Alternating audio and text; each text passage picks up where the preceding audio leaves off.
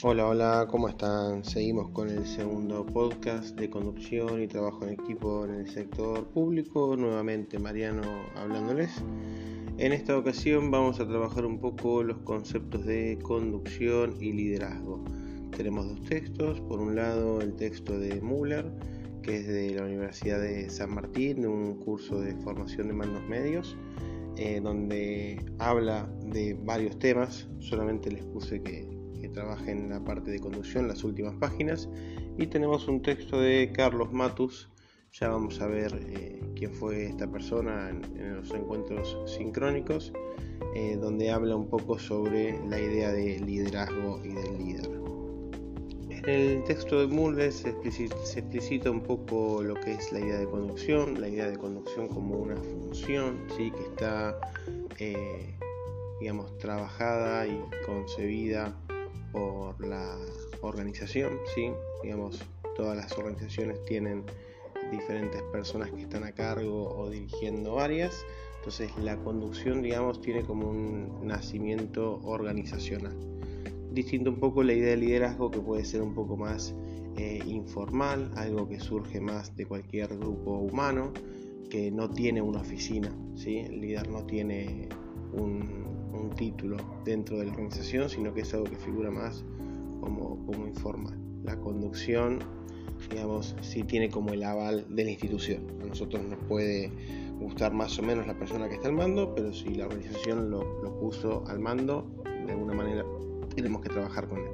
El líder o la líder nos puede gustar más, nos puede gustar menos y eso no va a, a modificar nada porque simplemente es eh, algo más natural que surge eh, en cualquier grupo humano.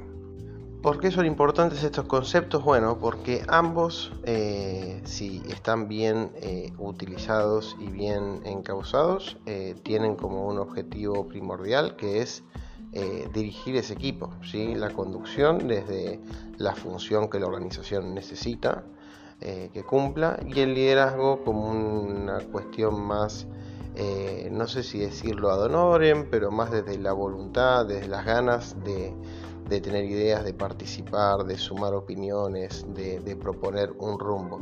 Tanto el líder, de nuevo, si está bien eh, llevado a la práctica y conducción, eh, tienen como esa, esa cuestión innata de querer guiar, ¿sí? de tener un rumbo, de tener un norte que, que les dé ideas, que les proponga que tengan ganas de, motivar al equipo a ir para un lado o ir para el otro. Matus va a analizar la idea de liderazgo un poco más vinculado a la política y a la historia, va a precisar cómo eh, los líderes también surgen eh, naturalmente en función de la historia, que la historia los condiciona, pero que a su vez a ellos también condicionan a la historia, va a hablar mucho sobre la capacidad de poder ver más allá, de ser una personalidad que se distingue por, por sobre el resto, de que el líder también es una persona que suele estar sola, que suele estar eh, o basándose en su intuición o aconsejándose por compañeros, compañeras, colegas, su, circo, su círculo más íntimo. Esto lo vamos a ver también un poco más en, la clase número 3, de qué manera ver qué herramientas cuenta eh, los líderes y las líderes para poder tomar decisiones, para poder pensar cuál es el mejor camino para avanzar. También destaca Matus. Es interesante pensar que cuando habla Matus de liderazgo también es muy parecido a la, noción de conducción que, maneja Muller, ¿sí? como para que puedan ver un poco eso pero él también trabaja mucho sobre que nadie se forma para, dirigir, que no hay muchos eh, lugares donde se formen, se capaciten las personas para dirigir equipos de trabajo, dirigir instituciones, que muchas veces lo que sucede es que nos formamos en alguna, en alguna rama, en alguna ciencia y por distintos motivos nos toca o llegamos a algún lugar de conducción o de liderazgo. Que sucede que frente a la a la no formación o la falta de capacitación en estos temas, eh, se suelen cometer muchos errores graves. Entonces también eh, mete como mucha, hace mucho hincapié en esto de formación, sobre liderazgo, sobre conducción, sobre equipos.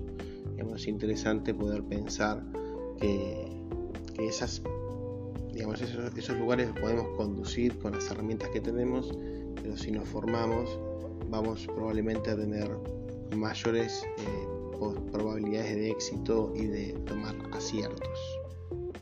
Continuamos con este tema luego por los foros, seguramente también que en los encuentros sincrónicos les propongo que vayan pensando en sus lugares de trabajo qué, qué vínculos tienen ustedes con la conducción, con los líderes y líderas que haya en sus espacios, cómo los ven en función de lo que, de lo que menciona Muller sobre los distintos eh, funciones y maneras de conducir que, pueden haber bueno, cómo, cómo, los ven y en el caso de que alguno o alguna esté en, esa, en ese lugar jugando ese rol que también pueda, pueda contar un poco su propia experiencia. Continuamos por los foros, muchas gracias.